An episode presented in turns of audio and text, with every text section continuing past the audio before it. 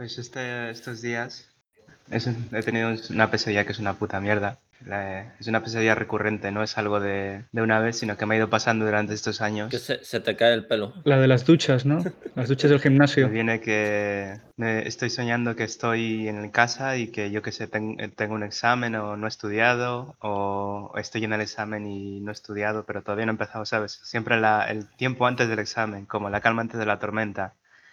Y me viene esa, esa ansiedad, ese malestar, es- ese hastío de tener que estudiar y de no haber estudiado y de, joder, otra vez, otro suspenso, otro no sé qué. Pero esto- o- eso es- ¿Estás hablando de un sueño o de la vida real? Porque era así en la vida real.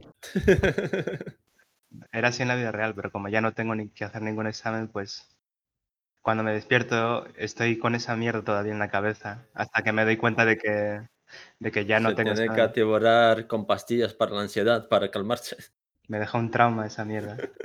Hasta que me despierto y me doy cuenta de que, que no, que es una pesadilla, que no tengo ya que estudiar nada. Se lo dices al terapeuta y el terapeuta te dije, no, los exámenes no pueden hacerte daño, Brian, tranquilo. Putada, tío, porque ya después de haber sufrido eso en la vida real, tener que sufrirlo otra vez en el sueño. Sí, porque no es la idea, sino que es esa sensación de que es real, ¿sabes? Y es un sueño recurrente durante los años. Pues menos mal que no es entonces la pesadilla de las duchas del gimnasio. Esa sensación de que es real. ¿no? Y te despiertas con el culo así apretado. ¡Ah! Estamos hablando de pesadillas, no de fantasías. Yo creo que en caso de Brian eso sería un sueño plácido.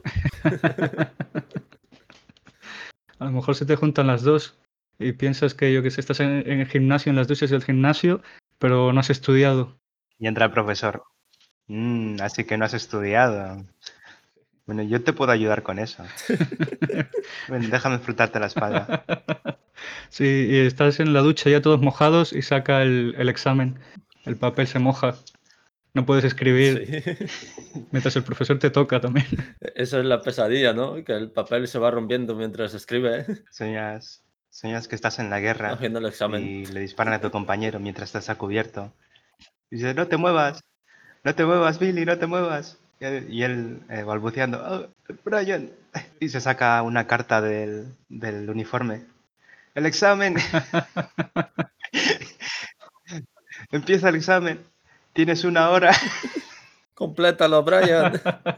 Y entonces hay, hay un contraataque del enemigo, que son yo que sé, los nazis o lo que sea, y, y llegan cinco soldados nazis y son todos tu profesor. Y mola porque empieza el me dice que tengo una hora, empieza el examen y tengo que correr por el fuego enemigo para coger el examen con sangre y agua de lluvia en sus manos. Mientras lo cargas. Sí. No me dejes, Brian. No puedo permitirme suspender otra vez. Y me dice en la oreja, Brian, si tienes alguna duda, pregunta. Brian. Y entonces hay una explosión de una granada y los dos están así caídos. Y dicen, Brian, toma y te da un trozo de papel. Las chuletas, guárdalas. Necesitas un folio. Son como mensajes de esos codificados, las chuletas, que tienes que proteger del enemigo. Y luego viene la, el shelling, ¿sabes? El bombardeo fuerte y los tiroteos. Y me agacho en una esquina gritando mientras cojo el casco. ¡Ah! ¡Ah! Así es como te despiertas, ¿no? Y entonces sacas, yo qué sé, para darle morfina a tu compañero, sacas el bolígrafo, pero no tiene tinta. Sí. Tienes que utilizar la sangre de tu compañero para completar el examen. Y claro, llegan, llegan todos los nazis que son tu profesor y te empiezan a tocar. Entonces eso- estás otra vez en las duchas del gimnasio. Pero primero, primero se escucha el sonido de Pornhub de, de empezar el vídeo. Sí, la musiquita del porno. Sí. Chananana. Que es un sueño dentro de un sueño. Sí, sí, Inception. Ese, ese es el verdadero examen. Empieza el verdadero examen. Sí. Y después cuando te despiertas de todos los sueños, descubres que te habías dormido en el examen real en la clase. Eso- hostia, me acuerdo que cuando era niño ¿Y estabas en la guerra? tendría unos seis años más o menos. Y tenía un examen, no me acuerdo ni de qué era, una prueba o algo así. Mi padre me había llevado, que normalmente me lleva mi hermano. Pues mi padre me había llevado ese día y me acuerdo que llegué al examen y me quedé dormido todo el examen. ¿En serio? Ni lo hice. ¿Y sacaste un 10? No, no sé ni lo que saqué. Imagino que nada, un cero. Mi padre estaba enfadado cuando me llevó a casa de vuelta. Entonces sacarías buena nota. No me, no me dijo nada, ¿sabes? Pero Por estaba eso molesto. enfadado. ¿Pero él supo que te dormiste o estaba molesto por...? Sí, ah. se lo habrá dicho el profesor. Ya sabes cómo eran antes los profesores de mierdas. Mientras te estaba echando la bronca tenías que haberte quedado dormido también. Ahora ya no te hacen caso. Ahí sí que se cabrea, ¿eh? Para acertar tu dominancia sobre la relación. Se me ha olvidado. Iba a decir algo de lo que estábamos hablando de... Ah, también luego tengo otra puta pesadilla que es cuando estaba trabajando de, de esto de limpiar pisos, que tenía que ir a ciertas horas a, a limpiar un piso en cada sitio, que va cambiando, ¿no? Como no es regular. Y me venía el sueño de que siempre llegaba tarde, no sé qué. Hasta ahora, que a veces lo sueño. De que me he quedado dormido y tengo que salir corriendo. Vamos, lo que hacía siempre. lo, que, lo que hacía en la vida real. Pero era que ibas. Que ibas ahí a limpiar el piso, dices llegas tarde, abres la puerta y pronto es un aula con un montón de exámenes. No entiendo si tú cuando ibas te dormías, limpiabas y dormías ahí. Lo primero que hacía es dormirse. Eso es lo gracioso que me, me preocupaba, pero cuando yo trabajaba en eso, es que me quedaba dormido igualmente en la vida real. Es que me da gracia, es como, Sí, en- oh Dios mío, me he quedado dormido. Y después vas ahí a dormir. sí. Y en el sueño era eso, no sé, no sé por qué en el sueño me preocupaba tanto, ¿sabes? Y eso que ha pasado en la vida real, eso de que me quedé dormido y tal, y nunca he tenido problemas. Pero yo tengo una pregunta. ¿Te quedabas dormido antes de limpiar el piso o después? Un poco de todo, ¿no? ¿Dónde? Cuando, cuando dormía adentro. Claro, porque no sé si te gusta, tienes un fetiche con la ropa, con la ropa de cama sucia. Mejor te gustaba. Depende, si vienen el día, el mismo día, y, o sea, si vienen pronto, no. Ni, ni, o sea, no siempre, ¿sabes? Es a veces. Pero el caso es que si vienen, si estoy esperando y tal, pues lo limpio y luego me quedo dormido en el sofá hasta que ellos vienen. Ah, que no te metes en la cama desnudo. Yo me lo imaginaba de otra forma. Cuando, y cuando no viene el mismo día y estoy cansado o algo, pues tomo un descanso y hablo con mi jefe. Y a veces ni se lo decía, ¿sabes? También lo hacía por mi cuenta. ¿Te imaginas? Te quedas dormido debajo de la cama y llegan ellos. ¿Saldrías o te quedarías ahí? ¿llega quién? Lo- los del que alquilaron el piso. Ah, no, es cómo van a llegar si no tienen llave. Sí, no, ya están ahí, Brian. Tú vas cuando ya están ahí, te pones a dormir en la cama con ellos por, por la noche. Bueno, no sé, a lo mejor es un- otra pesadilla de las tuyas. Luego al principio no lo hacía, pero luego empecé a poner la llave por si entraba alguien. O sea, mi jefe o mi tía, que trabajaba también ahí, O tu profesor. ponía la llave para que no, no se entrara nadie mientras estaba durmiendo. Entra tu profesor con, con el examen. Yo creo que le colaban el examen por debajo de la puerta. Y es que es eso, que me hacían esperar muchas horas. A veces los clientes no llegan a la hora que han dicho y tardan un huevo y me quedo ahí dormido. Y entonces te pones a dormir antes, mientras limpias y después también duermes. No limpio, solo duermo. Y cuando llegan les digo que está muy bien y muy cómodo. Dice tu jefe, Brian, no podemos permitirnos pagarte más para que duermas. A mí lo que me mola es que dije de que los clientes llegaban tarde, pero tú que sabes que llegaron tarde, a lo mejor estabas dormido y ellos llamando tres horas. No, porque me avisan. ¿no? Estaban ahí esperando. Además le dije a mi jefe, a veces le digo a mi jefe que me, que me llame si no contesto. le dije que si no contesto al, al cliente que me llamen. Como que si, no, si el cliente te llama y no contestas, que te llamen. Sí, que me llamen por teléfono. Es curioso, ¿eh? Yo no sé por qué no se inventan lo mismo cuando hacen muchos hoteles de esos, de dejarte la llave en un, al lado de la puerta con un código. y debajo del felpudo. No es seguro. Es que son como son pisos alquilados, pisos turísticos, pues puedes dejar la llave. No, lo van a robar directamente. Bueno, que los, ve- los vecinos solamente se quejan de eso. Nosotros cu- cuando fuimos a Polonia, el edificio al que fuimos del Airbnb era súper viejo, hecho mierda y ruinoso. Y tenía eso, tenía ahí al lado de la puerta. Tenía. Y tenía varias, ¿eh? ¿Os habéis hospedado en Chernóbil? Por fuera, incluso donde el telefonillo. Cuando fuimos, la primera noche fue raro porque sentí la puerta mientras dormíamos. Yo no sé si tú lo sentiste, Patrick. Sentí la puerta abrirse. Yo prefiero Y entonces, no claro- sentir nada esa noche. Me, me acojoné Pero entonces no, no me hice el despierto, sino que entreabrí los ojos y vi como una figura, cuando se acercó más a la luz, vi que era como un peruano que empezó a recoger todo, empezó, ¿sabes?, como a limpiar. Después se acostó contigo, Patrick, a dormir un rato, yo todo el rato acojonado. Vi una figura en la oscuridad, pero no vi a nadie en la cama de Patrick. Al lado mía, parada. O viste una figura en la oscuridad frente a la puerta, que ya, ya se había cerrado de vuelta, pero luego no recuerdas nada más, todo negro y, y solo el vuelo de vuelta a España. Vi, vi varias figuras.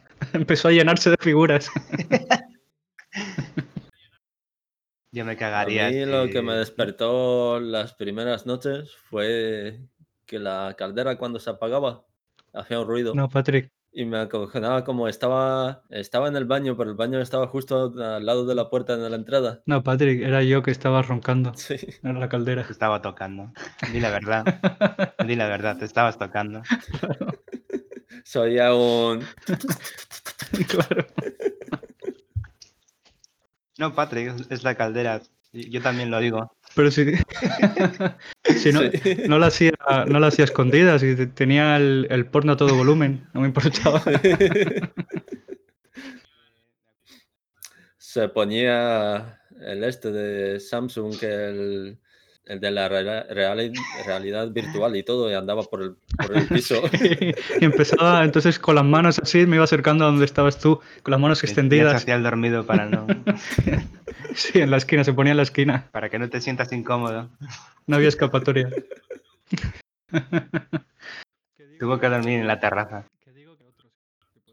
Que me acuerdo de una, una anécdota cuando estaba en Londres, eh, que vivía en un piso compartido con más gente, que es una casa de tres pisos. Era bastante grande, era enorme. Entonces una vez estaba en la cocina del piso del medio y empiezo a escuchar gemidos, como, ¿sabes? ¿No? De una mujer ahí gozando, no gritando, pero gozando, ¿sabes? Entonces eh, me excito. no, no para, es que no para y solo escucha a la mujer, ¿sabes? Entonces me excito y, y luego cuando pasan unos cinco minutos o así, estoy sentado en la cocina solo escuchando eso mientras estaba con el ordenador y de repente pienso, este sonido es muy irregular, o sea, es muy, muy idéntico una vez tras otra, ¿sabes? Un- eh, no diría, Era un vídeo de porn como en bucle. Claro, una mujer, una mujer no repetiría una y otra vez lo mismo, ¿no? O sea, iría cambiando, iría diciendo cosas, cambiando el tono, ¿sabes? Lo típico. Además de que todos tus, todos tus compañeros de piso eran hombres, ¿no? Además, entonces empiezo a escuchar más atentamente y me doy cuenta de que no era una mujer, sino que era una nevera o una lavadora o algo así que estaba sonando de ese modo. Pero Joder. eso es mucha diferencia, macho. ¿Cómo confundiste eso con lo otro? Porque estaría en el piso de al lado o algo. Nunca he escuchado de nadie que se excite escuchando una nevera. No sé lo que sería, pero el caso es que llegué a la conclusión de que tenía que ser un- una máquina que estaba haciendo ese ruido. No sé, eh, yo creo que un gordo se excitaría ver una nevera de esas, de doble puerta, con hielo. Mm, Llena hasta arriba. Esa fue mi, mi aventura más loca, ¿no? Sí, en Londres. Uh, me despeloté. Que Escuchas a una mujer gimiendo, abres la ventana para ver si es una vecina y es un perro abajo. sí, está- están maltratando a un perro. Sí. Son, no, son dos perros follando. Además son dos perros hombres. Eh, ¿Habéis visto el vídeo ese de que hay un tipo gordaco que empieza a lamer una nevera o algo así? Una, no, una lavadora. No vemos Mm. el no vemos el mismo tipo de porno que tú, Brian. Me, me han hecho acordar ese vídeo raro que había en, en internet, un tío gordo que venía como a reparar con el informe de reparar y tal. Y se ponían a lamer una lavadora, pero como si la quisieran. Pero yo es que creo, Brian, que eso no era un vídeo. Eso te pasó cuando tenías seis años. Se te ha quedado grabado. Es un trauma de la infancia. Trauma. Lo, lo intentaste salvar, pues diciendo que era un vídeo, pero no. Creo que creo que Dross lo comentó y todo en uno de sus vídeos. Ah, pues tenía otra anécdota de, de cuando estaba en Perú con mi madre que fui de vacaciones hace unos años. Me acuerdo que cada hotel que iba estaba cagadísimo, ¿sabes? Porque allí no es seguro. Pero había mierda en las No. paredes o algo. ¿o qué? No, después de que se iban, sí. Allí no es, no es seguro, ¿sabes? Nunca sabes cuándo te la van a jugar o algo. Sobre todo cuando ven que eres, que aunque eres peruano, aunque eres de ahí, te notan el acento, que es distinto. Y lo típico en Sudamérica es que se creen que los que viven en Europa tienen un montón de dinero. Y no puedes decirles que eres retrasado y ya está. Por eso tienes acento. Lo que pasa es que se creen que en Sudamérica, bueno, en Sudamérica y en otros países de Europa, se creen que cuando vienes de un país X, pues tienes un montón de dinero. Que estás, eres rico. Lo mismo que en Polonia. Yo creo que pasa en todos los países. No en todos, pero, ¿sabes? En países así de, con, de poca renta per cápita, Es que tienes dinero. No es que tengas mucho dinero, pero en por ciento con ellos sí tienes dinero, ¿no? ellos no Sí. entienden que para vivir donde vives tú, no, ese dinero no te vale apenas. Pero para ganar el dinero que ganas en España y vivir en Perú, Sí, ya a lo mejor cobras cuatro o cinco veces más que ellos. sí. Como ocurre en el caso de Polonia. Sí, Claro, esa es la diferencia. El problema es que tú no vives ahí. Tú estás Ya. de vacaciones nada más. Y entonces Brian, para eh, vengarse de estar acojonado en el hotel, le llenaba todas las paredes de mierda. Por eso es que había mierda. Siempre tenía que estar al loro, sobre todo por mi madre. Si fuera solo yo, pues sería más sencillo, pero como tengo que estar con mi madre y tampoco ponerla nerviosa, pues tenía que tomar precauciones y tal, es- prestar atención. ¿No os quedasteis en casa de familiares o Sí, algo? la mayoría del tiempo, pero a veces estábamos en, por ejemplo, un día fuimos a la capital, que es de donde soy yo, y ahí sí me dio mal rollo porque notas las miradas, ¿sabes? Te fijas más en que la gente te está mirando. Dentro del hotel nos observaron dos tipos y, no sé, a mí directamente me dio un mal asunto, ¿sabes? No- me dio mal rollo. Tío, ¿no, ¿no querían ligar contigo a lo mejor? Si sales sin pantalones, Por eso te echaban miraditas. Y bueno, es, es, es una situación muy jodida porque es que encima soy de ahí, ¿sabes? Y, y a veces veo a los turistas que van y son inconscientes realmente porque una cosa es que no pase, pero... O sea, que no les pase a ellos, pero es bastante común que haya muchos crímenes de ese estilo. ves a dos turistas alemanes, altos así rubios, y entonces ves que están siguiendo, yo que sé, un tipo muy shady, un tipo muy raro con una cicatriz en el ojo y todas las ropas ahí en, en harapos y un cuchillo que se le nota en el bolsillo, se le nota mucho y, y ves que le siguen ahí a un, a un callejón oscuro. Estos turistas. Sí, sí, em, es, es, es prácticamente así. Es que hay muchas, muchos crímenes no violentos tampoco, pero hay mucho crimen. Mucho crimen. Entonces el alemán está diciendo, ya, es por aquí, cerveza, ya. Sí, no son conscientes. Y me acuerdo también de, de que cuando estuvimos en un hotel de, ya en el pueblo de mi madre, que ahí es más, más seguro porque no, no es tanto el crimen, no, no la ciudad. Yo me quedé solo en el hotel porque había pillado una habitación para mí solo. Y cuando fui a la puta ducha, tío, Mira, ¿ves? Eh, por eso te miraban mal. Porque ellos están más acostumbrados de estar 18 personas en una habitación de hotel. sí, el ecuatoriano. Tenías esperanza de, de ligar, ¿no? De traerte putas o algo y por eso querías una habitación para ti solo. Claro. No, la llenó, la llenó de neveras que suenan por la noche. Y de mierda las paredes. Le, le pedí una nevera especial al, al dueño. Sí, vino, era gordo. Vino cargando. Era, era el gordo cuando tenía cinco Sí. años. Era, Era el mismo. ahora, ahora tiene un negocio de neveras. Me acuerdo que la, la ducha tenía. Es, para calentar el agua ahí, ponen un aparato que lo añaden a la, a la ducha para que caliente el agua por medio de electricidad. El que sale en internet que elec- al- alguna vez electrocuta a la gente o qué. Exacto, ese mismo. Joder. Que le meten corriente al agua para que Sí, se ponga caliente. que eso es peligrosísimo. Peligrosísimo, macho. No, solo iba a decir que, que como pensaba que era un país pobre, pensaba que la- el agua caliente la calentaban con, con el calor del cuerpo. O sea, en una tinaja ponían cinco personas. Que se frotaban sus partes íntimas. Eso lo he visto, eh, eso lo he visto de camino a- al pueblo de mi madre. O sea, hay restaurantes en el camino que están en medio de la carretera, que tienen un mirador y tal. Y paramos en uno, Yo creo que esos, esos restaurantes los robaron de la ciudad, ¿no? Los sacaron enteros. El caso es que hay, hay buses separadas de, su, de allí subida al pueblo. Entonces, cuando estuve en el restaurante ese y fui al baño, vi que para lavarte las manos básicamente tenían un barril con agua Joder. y ya está. Y eso es el agua que usabas para lavarte las manos después de ir al baño.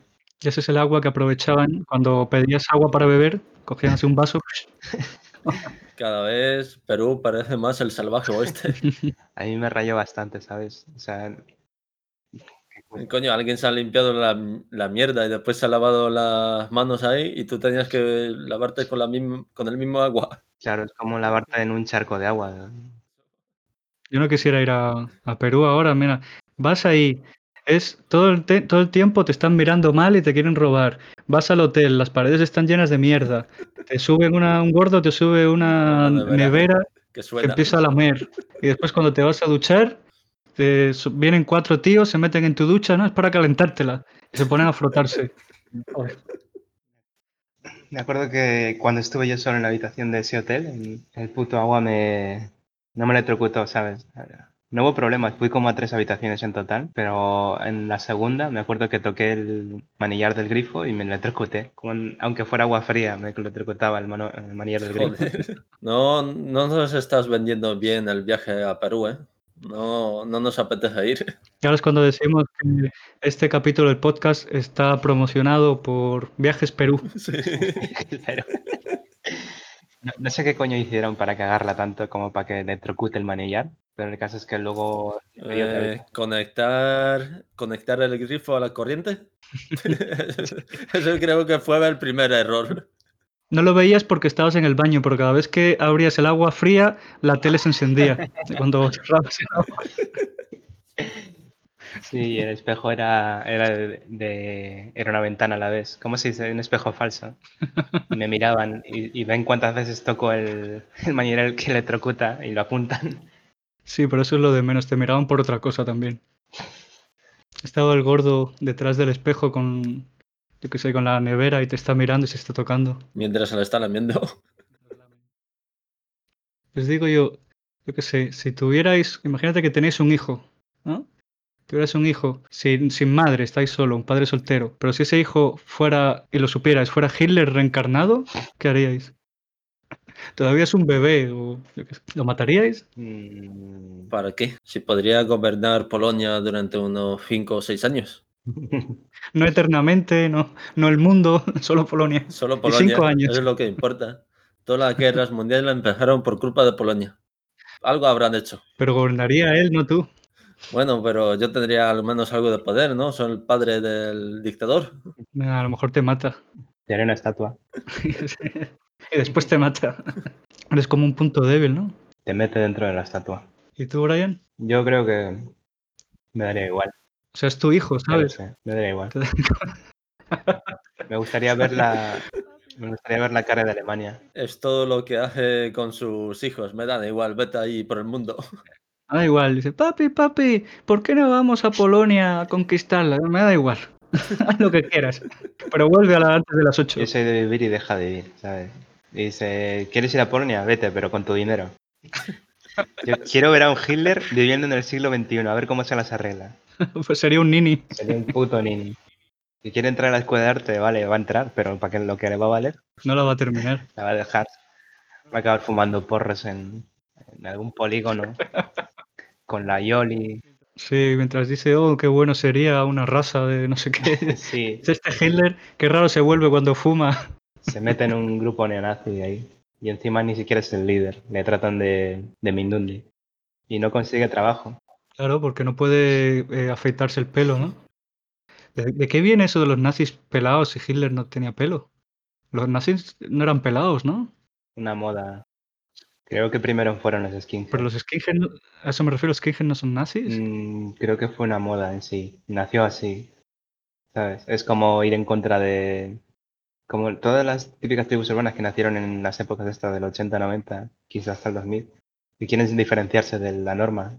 Y ya sabes cómo eran antes, que iban con. que sí, con traje, corbata, gorro. No, pero que va en los 80 y 90, o sea, los 70 y 80 todos se diferenciaban teniendo pelambre, precisamente, quitándose más pelo. Sí.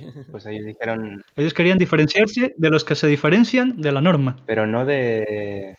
No de ellos, sino de la gente adulta, ya sabes cómo es. La gente adulta no estaba en, el, en todo eso. La gente adulta estaba con lo típico, formal y trabajar y morirse trabajando.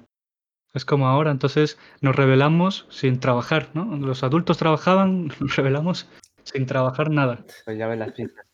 ni estudiar. Aquí nacieron la moda, la pandilla urbana de los niños. Esto de una, sí, es una moda, no es, no es que no encuentre trabajo ni nada, no, es que Es una fase. Sí. es mi cultura, como los hemos. ¿Les darán subvención? Son la, son la pandilla más peligrosa de España. Se ha infiltrado en varios grupos políticos y todo. Por eso los políticos ahora no hacen nada. Entonces tuvieras un hijo y te daría igual que fuera un dictador, que matase gente, que gasease judíos. yo qué sé. A mí me la suda. Que haga lo que quiera. Vaya responsabilidad. Así te ha salido el hijo. Vas a ser un gran padre. Padre del año. Es más, yo quiero ser padre soltero. Ya os lo he dicho. Es ¿quién, coño, quién coño? Hay gente que quiere ser padre, pero es que tú quieres directamente ser padre soltero. Ese ¿Quién coño quiere ser padre soltero? Ese soy yo.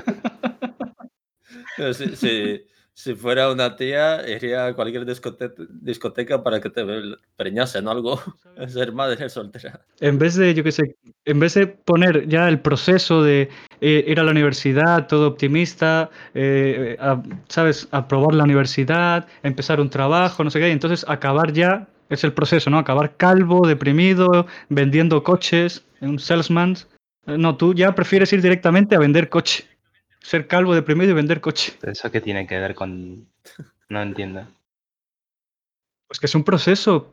Tú primero tienes una mujer, ¿sabes? Tú tienes un hijo porque quieres tener algo especial con la mujer, quieres, ¿sabes? Una conexión. No. No. Por eso tú, tú te pasas los pasos por el forro. Tú vas directamente al resultado, que es ser soltero. Lo otro, lo otro es querer una mascota. Un hijo se tiene para formar una familia. Un hijo, a, un hijo a día de hoy no tiene nada que ver con tu pareja. No estamos en el siglo pasado. No, pero hay cosas, o sea, el progreso, A ver, que para ti sea necesario un coño para tener un hijo, no.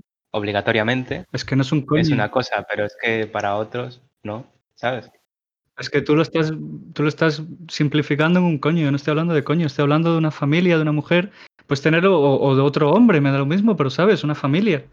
Las familias, eh, según yo he leído, las familias de solo un padre son un tanto disfuncionales, porque los hijos necesitan tener, sabes, varios puntos de vista, necesitan tener, un- pues, generalmente es un padre que suele ser más afectivo, otro padre que suele ser más controlador, sin llegar a ser, yo qué sé, sabes, sin llegar a pegar ni nada. Estoy hablando de que necesita haber un equilibrio, el poli bueno, el poli malo. Sí, los dos polos, ¿no? Los dos- Los dos polos de la... ¿Cómo se dice? En bueno, los dos polos de, Además de que ya de por sí, ser padre. Pero Brian lo que quiere es un día vestirse de mujer y ser, oh, hijo mío, ven aquí, yo te abrazo, te quiero. Y al día siguiente entra en la puerta dando una patada, vestido de, un, de tío, con el cinturón en la mano. Y dije, ahora yo te enseño cómo es eso de ser un hombre de verdad. No hay mejor forma de criar un hijo. es el mismo hijo de cinco años que llama a los servicios sociales. Hijo mío, ¿cómo has aprendido a usar el teléfono? Estoy dispuesto a correr el riesgo. Sí, tú, estoy dispuesto a, a- a volverle la vida imposible a, a otra persona. Yo lo que quiere es joder a otra persona y ya está. Es un riesgo que estoy dispuesto. Hijo puta. Lo que quieres es una mascota, cómprate un perro. ¿No? Al final, tu hijo te va a salir Hitler. Era una pregunta hipotética. Al final vas a, vas a Sí. volver, el próximo Hitler va a salir de ti. Tú sabes que eso no, no importa, porque a día de hoy se tiene que aceptar todo, porque se tiene que aceptar y punto. Sí, por eso se tiene que aceptar a Hitler. Van a salir a defenderlo. Tiene derecho a ser Hitler. Cuando los historiadores del futuro se pregunten cómo es que una persona se ha vuelto así, por qué una persona ha matado a tanta gente que no tenía empatía, aquí está la respuesta. Aquí la habéis escuchado. Sí. Brian era el padre. Estoy creyendo de que Brian quiere un hijo solo para maltratarle y que trabaje por él, que le mantenga el hijo. Lo llevo, lo llevo a un circo, Sí. hago un circo. Yo y mi hijo. Y empieza todo con un reality. Eres tú abusando del hijo, el circo. Se ha propuesto un reto de cuántos traumas le puedo causar a una persona. Eh, se divide en dos partes el, el- el circo. La primera parte es la- el trauma físico, es un círculo con fuego y lo obligas tú con el látigo a saltar. Sí. Y la segunda parte es el trauma psicológico. Empiezas a insultarlo, yo qué sé. ¿Por qué mi padre me está haciendo esto, no? Y No vales, no eres suficientemente payaso, yo qué sé. Sé más payaso. Sí, papá. Honk, honk. ¿Qué más es un honk, honk?